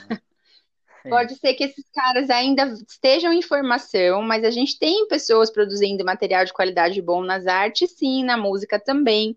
Né? Então, esses dias o Ed Vedder estava falando que a gente não tem ideia da quantidade de bandas de rock legais que estão aí pela internet. Os caras eles não têm mais contrato com gravadoras, não ficam lançando disco, mas eles estão trazendo música boa. A mesma coisa acontece com a literatura. A gente tem gente publicando contos, em, em coletâneas de e-book, tem gente publicando conta em revista online, em fanzine, um monte de coisa. Não sei se uma hora a gente vai ter o livro concreto físico dessa pessoa na mão, mas não significa que, que não estejam escrevendo, tá? Isso é a primeira coisa que a gente tem que, que dizer. A gente está num período de transição, os períodos de transição sempre são estranhos, mas eu não acho que a literatura vai morrer por conta dessa mediocridade que a gente está vendo aí do Época Chuí, muito promovida pelas editoras que só querem vender livro que dá dinheiro, né? Uhum. A questão da outra pergunta lá, porque a, a autoajuda tem se tornado tão popular. Ora, se a gente está numa sociedade onde a depressão está comendo solto, onde as pessoas perderam a essência do ser e só pensam no ter, onde as relações estão cada dia mais esvaziadas. Aí eu recomendo o Bauman para todo mundo lá. O Relações Líquidas, Vidas Líquidas, Amor Líquido, Sociedade Líquida, porque assim, ele fala muito sobre esse empobrecimento das relações. Né? Então, é naturalmente as pessoas estão muito mais angustiadas, com a vida muito mais mal resolvida, as pessoas têm dificuldade para fazer uma terapia porque não querem parecer loucas, né? Então, chega na livraria e vai se encher de livro de autoajuda para ver se algum dá certo, né? E assim, Aí vira um círculo vicioso, porque a editora vê que está vendendo, então ela começa a, publicar cada vez mais títulos com esse apelo, e assim vai a roda, até que isso saia de moda e as pessoas se convençam de que isso não funciona, né? E por que as pessoas continuam a comprar os mesmos livros? Eu acho que são as pessoas que usam a literatura do jeito errado. Então, assim, eu quero me distrair. O que que me distrai? É, é, o livro da fulana de tal. Então, eu vou comprar todos os livros da fulana de tal. Porque, na verdade, o que eu quero é só apagar a minha, assim, tirar da minha mente por, por algumas horas o meu conflito, né? Então, isso não é uma, um uso legal, mas é um uso cada vez mais comum que a gente faz da arte, do cinema, da música, da literatura, né? E falando ainda sobre essa pesquisa, né, da Publish News, ah, como eu havia falado, quando eu ia às livrarias, né, antes da pandemia, eu me deparava com centenas de livros escritos por youtubers. Livros extremamente, assim, fúteis mesmo, e idiotas, porque eu abri um, às, às, vezes eu abro uns e vou ver o que, que tem lá, né? Eu lembro de, de um específico, nem lembro quem escreveu, mas era uma youtuber, falava sobre maquiagem. Eu não sei o que, que esse povo tá fazendo, escrevendo, né? Nada, nenhum preconceito aqui se ela escrever algo de qualidade, né? Mas, é, Bom, o que me chamou a atenção é que ela falava sobre como saber que é a pessoa certa. Aí ela vai lá fazendo um checklist da, dos fatos. Enfim, tudo isso para mostrar que o livro uh, são fúteis, idiotas, e é a literatura voltada para crianças, porque a maioria da, das pessoas que compram uh, esses livros são do, do público ali infanto-juvenil. E se a gente for olhar a literatura infantil né, de um século atrás, ela podia agregar muito Sim. a qualquer adulto. E a gente tem como exemplo o Pequeno Príncipe, Alice no, no País das Maravilhas, uhum. Crônicas uhum. de Nárnia, e por aí vai, que trazem Sim. várias reflexões. E não é só, não é futilidade, né? Uh, a senhora acha que a gente vive um tempo de bestialização da massa e principalmente da criança? Antes de responder isso, eu quero até destacar, Davi, que a própria linguagem com que se escrevia os livros infantis é uma uhum. linguagem que muito adulto de hoje não é capaz de entender, porque não consegue interpretar texto. Tá? Então, o Alice no País das Maravilhas é um livro que tem uma série de nuances, que se o cara não for um bom leitor, não consegue pegar. E esses livros eram lidos por crianças. Então, a gente vê a deficiência da formação do leitor que a gente tem na nossa geração, e principalmente aqui no Brasil, que é a cultura que a gente conhece melhor, né? Agora, sobre essa questão da bestialização da massa, eu vou resumir bastante. Davi, nós somos consumidores. É isso que nós somos nesse mundo. Ultra mega, ultra, ultra mega super consumista. Né? Então, assim, é interessante para mim que o meu consumidor seja crítico, que o meu consumidor seja profundo, que o meu consumidor tenha várias opiniões sobre as coisas. Isso só vai complicar a minha vida né? Então, enquanto mais eu manter o meu consumidor na, na, ali na linha da mediocridade, mais fácil para mim. Eu vou dar um exemplo bem crítico assim. Como a gente compra baboseira da China? Coisa que vem quebrada, que não funciona, que não serve para nada, entendeu? E a gente consome isso absurdamente, né? Então imagina isso na literatura. Para eu ter, é, se eu tiver bons, bons leitores, eu vou precisar de bons escritores, e aí eu vou precisar é, ter uma cultura que favoreça a existência desses bons escritores. Eu vou correr risco de eu ter melhora nos meus sistemas políticos, porque bons leitores são pessoas que sabem pensar mais na hora de votar. Então, assim, é todo um jogo de interesse que cai no mesmo lugar, o consumo. Né? Então, nós somos criados hoje para consumir. Né? Então, você falou aí da menina da, do livro sobre produtos de maquiagem. No fio que ela está fazendo é sendo patrocinada pelos produtos de maquiagem, e é por isso que ela está oferecendo isso para as meninas, né? Uhum. Então, assim, quando eu, quando eu digo para as meninas assim, não leiam, se maqueiem, o que, que eu estou fazendo? Eu estou garantindo que essas meninas sejam umas bestas que não vão ter a menor crítica social e que vão consumir muito produto de beleza, uhum. né? Então, assim, é, é um livro que vocês, não, que vocês vão ler mais para frente, que é o Admirável Mundo Novo, que vai mostrar exatamente uma cultura que é dominada pelo princípio do prazer. Então, assim, a gente pensa no 1984, Revolução dos Bichos, a gente tem governos totalitários que dominam pela força, pela brutalidade, pela fome, né? Lá no Admirável Mundo Novo é pelo prazer. Então os caras têm entretenimento, sexo e drogas o tempo inteiro disponível para eles. A droga certa lá, que acalma todo mundo né? Então a gente está caminhando a passos largos para essa realidade, né? Eu já ouvi de aluna, ai, professora, eu não gostei desse livro, ele me fez pensar muito, né? Então você veja o, o, ponto que a gente chegou que pensar dói. Às vezes pensar dói, de fato, né? Mas sem pensar a gente sofre muito mais. Enfim.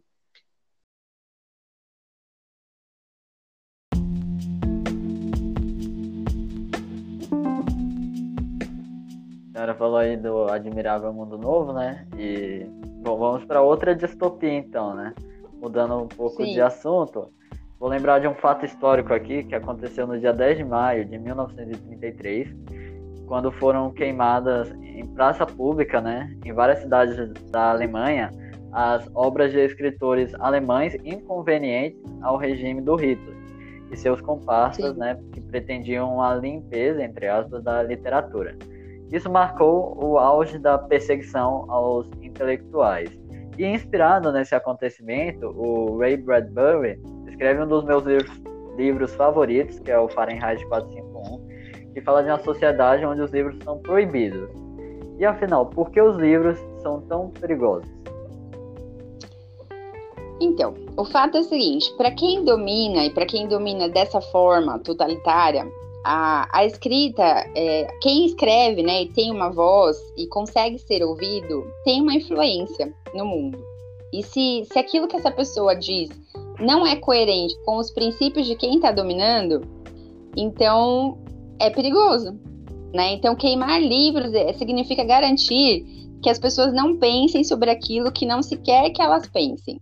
Né? Todo governo totalitário, de alguma forma, restringe a literatura. Então, por exemplo, no, no início da Revolução Chinesa, lá, cultural, eles proibiram as Bíblias. Nem sei se já foi autorizado. Né? Então, assim, é, de algum é, de qualquer forma, quando eu instalo um governo totalitário, eu começo a perseguir a arte e a literatura. Né? Então, dando um exemplo agora, a gente está na época do politicamente correto.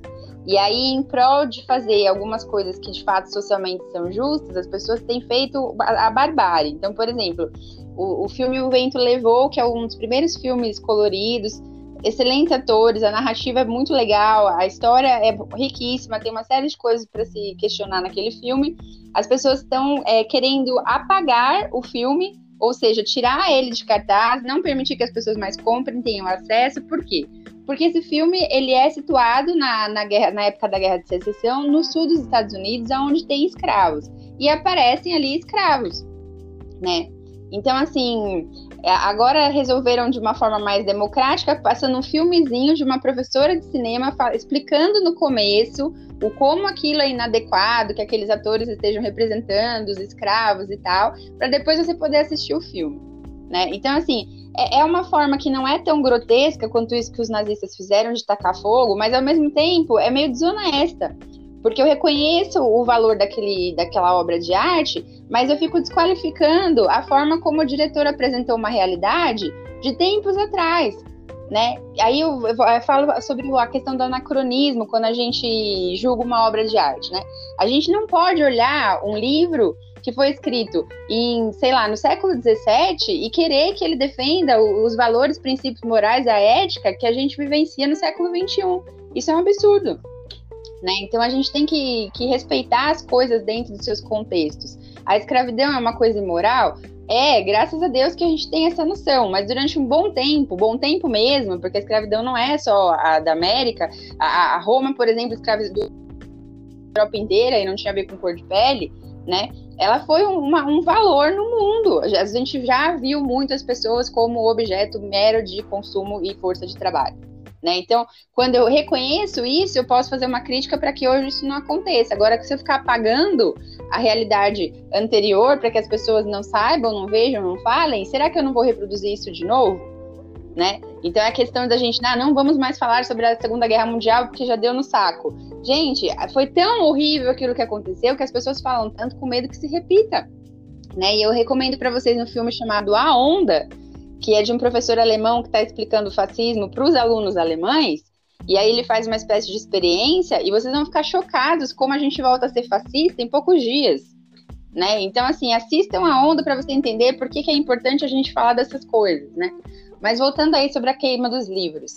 A literatura é perigosa porque ela faz pensar, é simples assim. A literatura é perigosa porque quando eu ouço, eu leio aquilo que o outro escreveu e a perspectiva dele do mundo, isso me influencia, é claro que me influencia. Né? Agora, então, ah, por isso eu sou cristão, eu nunca vou ler o livro de um autor muçulmano. Não, isso é ser idiota, né? A gente tem que ter ah, uma crença, uma fé capaz de sobreviver à reflexão de sobreviver a críticas, inclusive. Vocês acham que porque a gente é cristão a gente é perfeito em tudo? Cristo é perfeito em tudo, não o cristão e o cristianismo. Sabe, os cristãos holandeses, eles compravam e vendiam escravos, vocês sabiam disso? Né? Então, assim, a gente já errou muito como cristandade, tanto os católicos quanto os protestantes, e a gente tem que estar constantemente refletindo sobre o nosso papel como cristão. A gente falou agora há pouco sobre a questão da ecologia.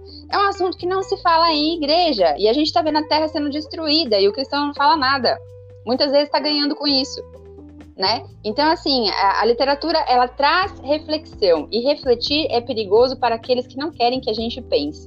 Todo governo totalitário sempre vai restringir a literatura, porque ele não quer que a população realmente questione aquilo que eles querem promover como verdade absoluta.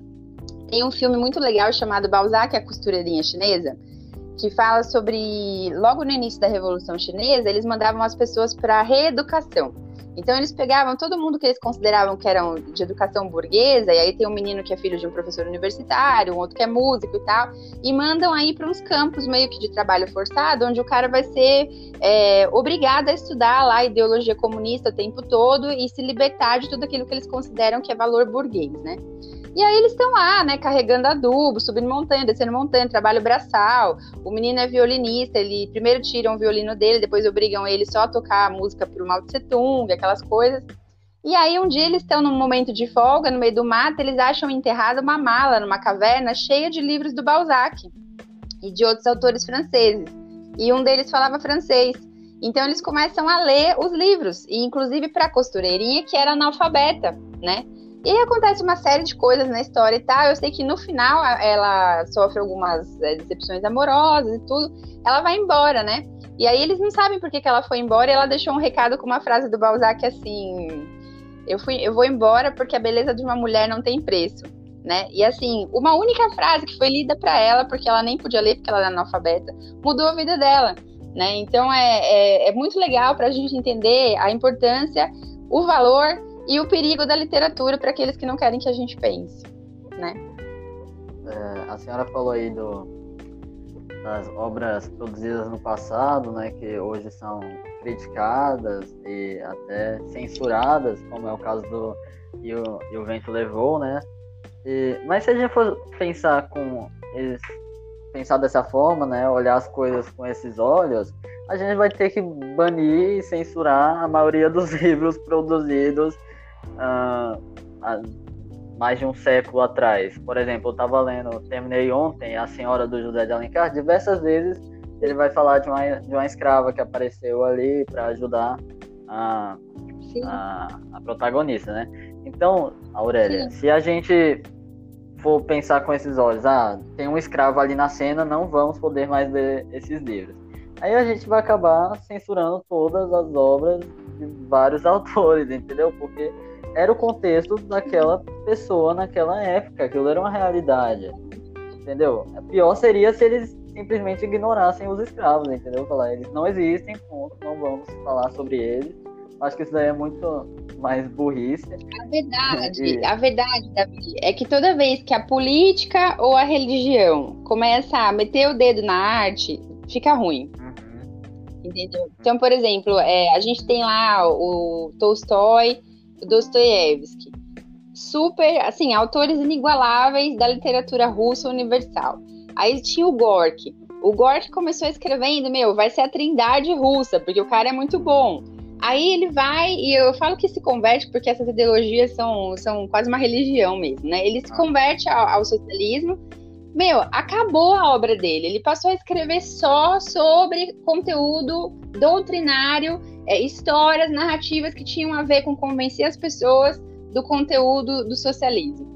Né? Então, assim, a arte, ela não é religião e ela não é política. A gente nunca pode misturar essas coisas. Né? Por quê? Porque eu posso fazer, que nem o, o Leonardo da Vinci fez lá, aquela memorável quadro da ceia, Santa Ceia lá.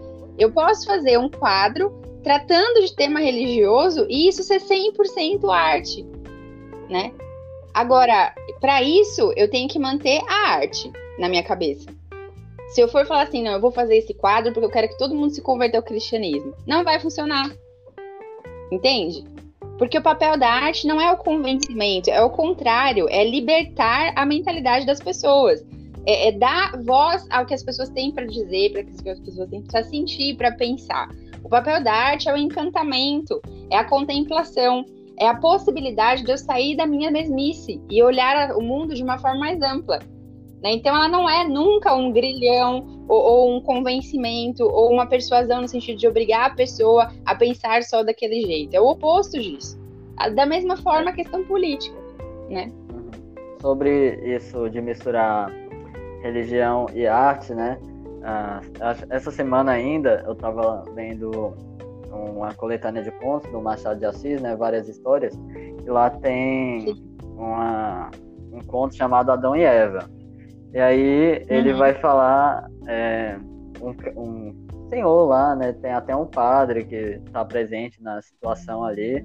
E ele vai falar de, de que o mundo não foi criado por Deus, mas sim pelo diabo e que Deus só foi complementando as coisas, entendeu? Então, se o diabo criou a noite, sim. Deus foi lá e criou o dia. Então, é puramente artístico, sabe? Aí eu fiquei pensando, se a gente desse isso para é, vários cristão, cristãos lerem, quantos criticariam a, criticariam a obra e, sei lá, ban, proibiriam ela, né? E censurariam ela, mas é simplesmente arte, gente. É, não é. O, o, cara não tá lá criticando a religião, ele não tá xingando Deus. Você tá... sabe, Davi, que esse é, um, esse é um problema e uma das razões da gente ter tão poucos escritores cristãos escrevendo poesia e ficção hoje em dia. Porque assim, quando você está escrevendo, você não tem esse.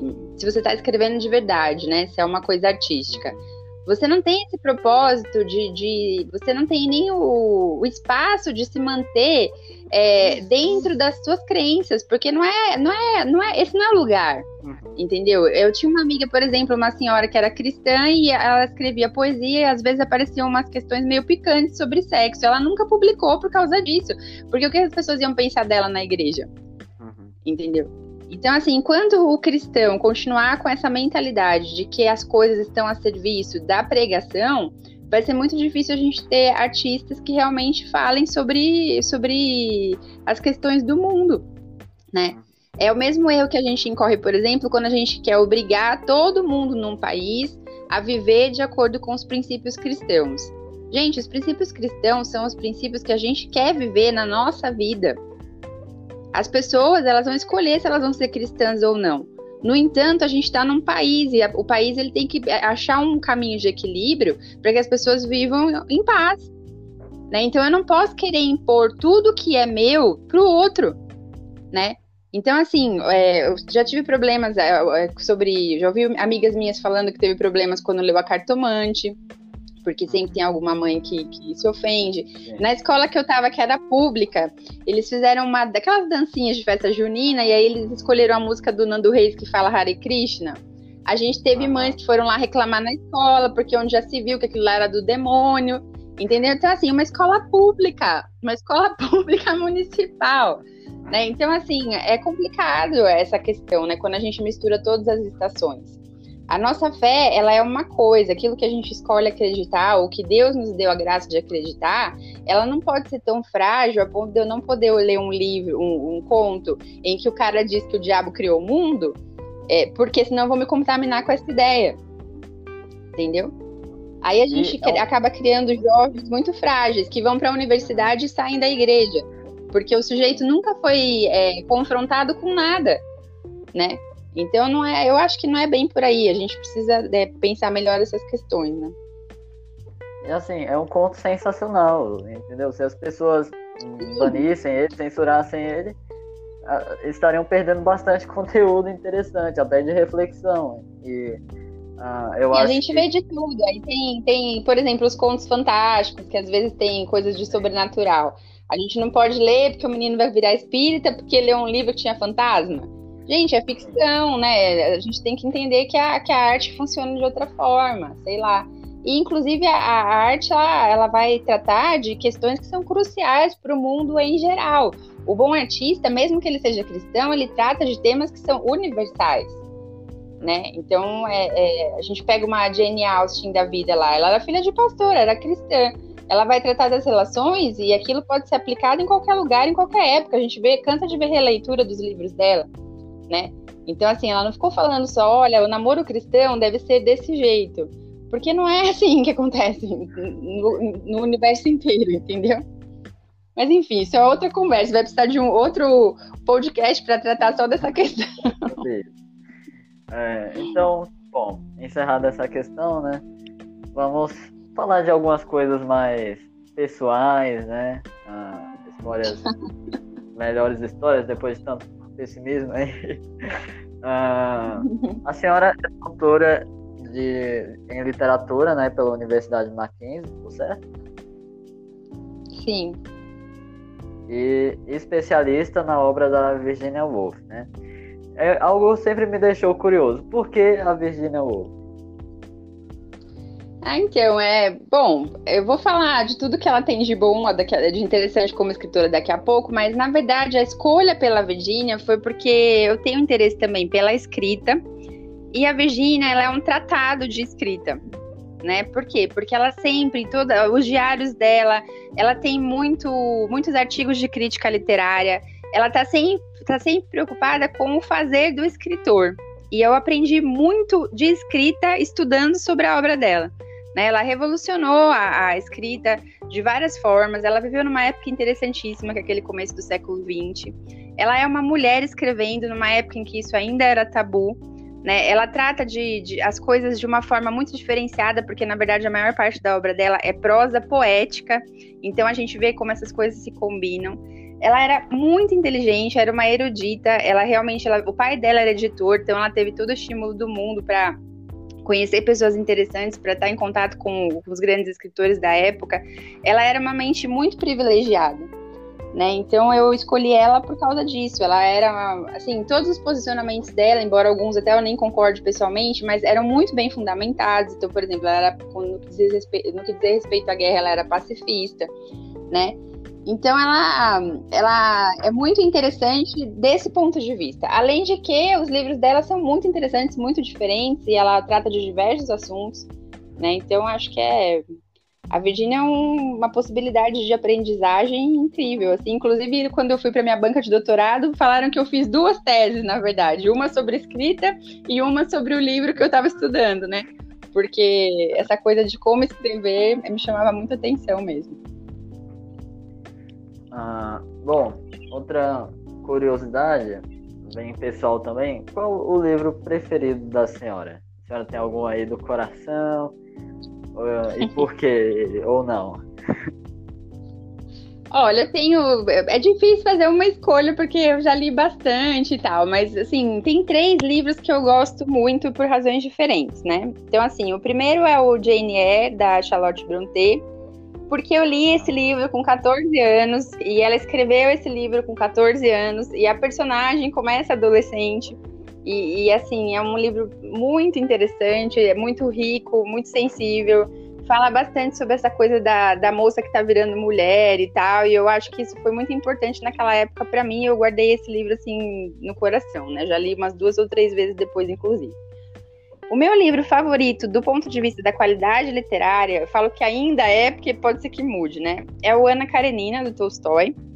É, porque ele, eu acho que ele tem uma narrativa perfeita, ele tem grandes questões filosóficas que são discutidas de uma forma que não é pesada, ele tem grandes personagens e, assim, tem uma indiscutível profundidade, né? Ele fala sobre várias, várias questões que são importantes para mim. Então, relações amorosas, é, sobre a gente descobrir o nosso sentido na vida, sobre é, coisas que eu não concordo dentro da religiosidade, né? E, e, o Tolstói ele é cristão, então ele consegue ser crítico sem perder a fé. E eu acho isso fundamental. E a, a narrativa toda da Ana Karenina discute muito a condição feminina também, mas sem perder de vista o que é um homem bom. E eu acho isso muito legal, né? Então eu gosto bastante da Ana Karenina. E o terceiro livro que eu. é pela beleza mesmo. Tem, tem uma, uns parágrafos ali, gente, que você lê de novo de tão bonito que é. É um livro comovente, é muito bonito, fala sobre amor, que é o Noites Brancas do Dostoiévski. É um livro pequeno, mas é assim, lindíssimo. Então, se eu tivesse que escolher, seriam esses três, por essas razões.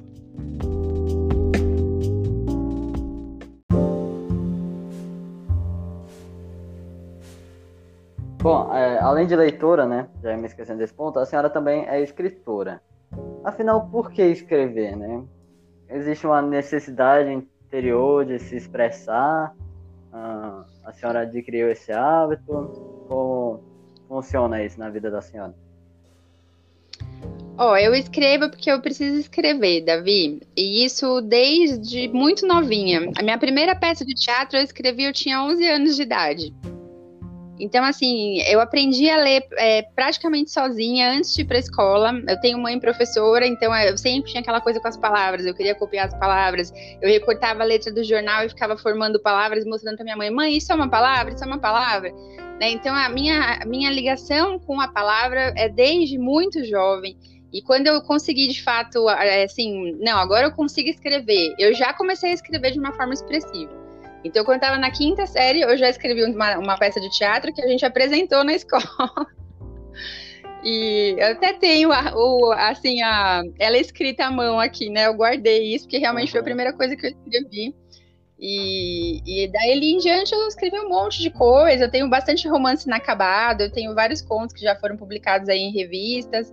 Eu acho que eu ainda tô chegando lá, mas eu não fico desesperada porque o Saramago com 65 anos o primeiro livro dele, né? Então eu sei que eu posso escrever só um grande livro, que nem o, o Tomás de Lampedusa só escreveu um, mas que é um clássico da literatura. Então às vezes eu falo para Deus, ó oh, Deus, se eu escrever só um legal já tá bom. é mas é isso, eu escrevo porque eu preciso mesmo. ah. E assim, é, tem um livro do Hilke, né, chamado Cartas a um Jovem Poeta, que se você ler aquele livro, você entende por que, que você escreve. E é bem legal. Eu recomendo aí pro pessoal que gosta de escrever. Ok. E, bom, já estamos chegando no final da conversa, né? Vou fazer a mesma pergunta que, longa que eu fiz. Conversa. Longa conversa. A mesma pergunta que eu fiz pro professor Rodrigo Bassi, quando a gente conversou aqui sobre globalização, cultura, nostalgia, enfim. Uhum.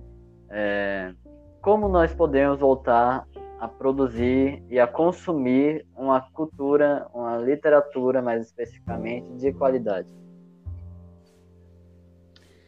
Oh, eu acho que a primeira coisa é a gente largar de ser preguiçoso e, de fato, consumir cultura de qualidade sem preguiça, com disciplina, né?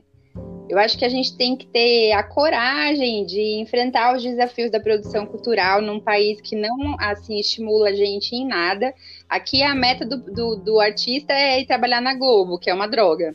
Então, assim, esquece assim, preocupação com reconhecimento, com, com se tornar famoso, com ganhar dinheiro. A gente tem que encarar o desafio da produção cultural, que começa com um aprendizado, com a formação. Né? Então a gente não pode pular etapas. Você não vai ser um grande escritor se você não entrar em contato com os grandes escritores, se você não olhar esses caras e descobrir qual era o segredo deles para você poder descobrir o seu segredo, né? Todo mundo é ruim no começo. Como eu falei para vocês agora, o Saramago só publicou 65 anos, né? O Drummond então teve que pagar para publicar seus 10, seus 15 primeiros trabalhos. Então assim, tolerância à frustração, joga a preguiça fora e batalha na sua formação, para você ter de fato qualidade no seu trabalho, para você saber o que você vai dizer, o que você vai pintar, o que você vai tocar. Né? Se você quiser ser um artista, você tem que ter é, habilidade, não é só o talento. O talento é uma coisa, daí você tem que desenvolver ele, igual na parábola da Bíblia, né? Você tem que dar a cara a tapa, não ter medo de receber crítica, tá sempre aberto ao aprendizado, se rodear de pessoas interessantes, vivas e mortas, tá? Não é para ir no centro espírita, não, é para você entrar em contato com a obra dessas pessoas, né? É, e para nós cristãos, saber que produzir arte e cultura de qualidade faz parte do pacto cultural que a gente tem com Deus, é o nosso dever. A gente já foi prioridade, a gente já foi cabeça de, de lança no mundo em várias áreas de conhecimento. A gente abriu, abdicou de tudo isso por alienação, por bitolação, né? E por preguiça mesmo, né? A gente tem que fugir das ideologias, seja ela, sejam elas quais forem, porque isso empobrece a qualidade artística. E aqui no Brasil, não esperar apoio, não esperar aprovação, porque fazer arte e cultura nadar contra a maré. Né? A gente não pode basear nossa opinião sobre o nosso trabalho em aprovação popular, porque aqui pode ser que isso nem aconteça. E assim, uma dica de quem já conviveu bastante com artistas e com o pessoal do mundo literário tem muita inveja, tá? Existe o tal apagamento que a gente estava conversando sobre o evento levou de artistas muito bons só porque o pessoal pegou implicância porque o cara era bom demais. A mediocridade que a gente vê na cultura brasileira hoje é muito fruto de inveja. Né? Isso é qualquer lugar que envolve a criatividade. O cara começa a se destacar, o pessoal começa a trabalhar contra. Né, eu, eu não eu vou eu conheço um poeta que eu só conheci depois de adulto. O cara morreu para ser resgatado porque ele arrumou uma briga com dois literatos importantes lá de São Paulo e os caras acabaram com a arte dele. Ele foi criticado em tudo que é jornal, né? Então Nossa, assim é isso comum, acontece. Né? Com Bar, isso é bem comum, né? Aconteceu com Bar, por exemplo, na, na música. Sim. A senhora usou aí o pois exemplo é. de um escritor também mais cedo, esqueci qual era. Então, a, a, minha, a minha dica para lidar com isso é assim: você tentou um caminho, não deu certo, o pessoal te fechou, meu, dá ré e tenta outro, não desiste, porque uma hora você vai encontrar a sua turma que vai te apoiar, né? E pode ser que você trabalhe uma vida toda com arte e só vai ser reconhecido depois que você morrer. Mas o fato é que a arte, ela é uma vocação né? E o artista ele precisa criar, isso é muito forte dentro dele. A gente não tem uma escolha, não é tão simples, né? Ele percebe, ele percebe o mundo e ele tem algo para expressar sobre isso. Ele quer, ele quer compartilhar a visão dele, que nem o Van Gogh diz no filme. Né? Então, se você sente essa necessidade, se você acha que essa é a sua praia, arregaça a manga, trabalha na sua formação, entendeu? E, e, depois vai produzindo as coisas sem desistir e sem desanimar por causa de crítica e de inveja. E a gente precisa disso, gente. O que vai salvar esse país é a cultura. É a gente investir de uma forma maciça em educação em todas as áreas. Né? E é engraçado dizer isso, e talvez para algumas pessoas pareça surreal, mas a arte e a literatura são as primeiras que a gente tem que investir, porque elas é que libertam a criatividade, e você precisa de criatividade em qualquer área. O matemático precisa ser criativo, o cientista tem que ser criativo, o médico tem que ser criativo, o engenheiro tem que ser criativo. Né? Então a gente precisa investir em arte e literatura, né, música e todas essas formas que abrem a nossa criatividade para que a gente possa é, usar isso e compartilhar isso com as outras áreas, porque senão a gente está sempre na mediocridade, correndo atrás do próprio rabo, e é por isso que a gente está vivendo tudo isso que a gente está vivendo. Ok? E, bom, para encerrar, uma última pergunta. O que a senhora espera para o futuro no mundo literário, né? As coisas vão melhorar, uma visão mais otimista, ou estamos em para sempre em decadência? Olha, como eu disse, a gente está num período de transição, mas a gente já passou por outros muitos períodos decadentes e sobrevivemos, né? Então, coisas boas têm sido produzidas, apesar de poucas. Tem gente nova chegando toda hora. Eu acho que enquanto houver gente pensando seriamente a cultura e a arte, tem caminho para ela, para elas né? Então, não importa se é uma pessoa só ou se é um milhão, enquanto essas pessoas estiverem, não, eu quero investir em cultura, eu vou, eu vou trabalhar em prol da arte, eu quero ser artista, ou então eu quero, ser, eu quero promover os artistas. Às vezes você não tem um talento específico, mas você é um cara super comunicativo, ótimo gestor, que pode ajudar artistas que são péssimos nisso, geralmente, a, a fazer isso melhor, entendeu?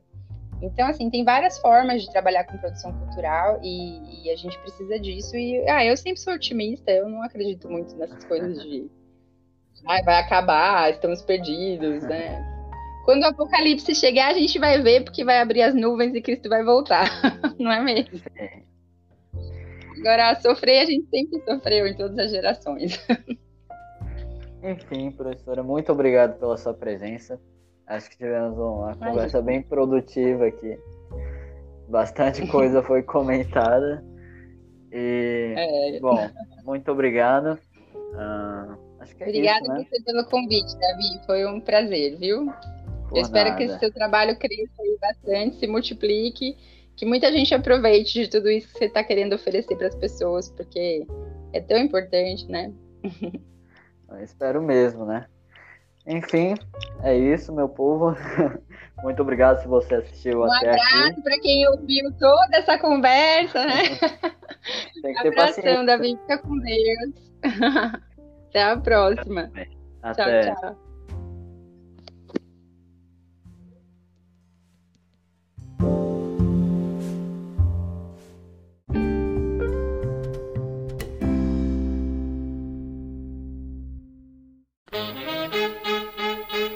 Bem-vindos a mais um episódio do Desconhecedores.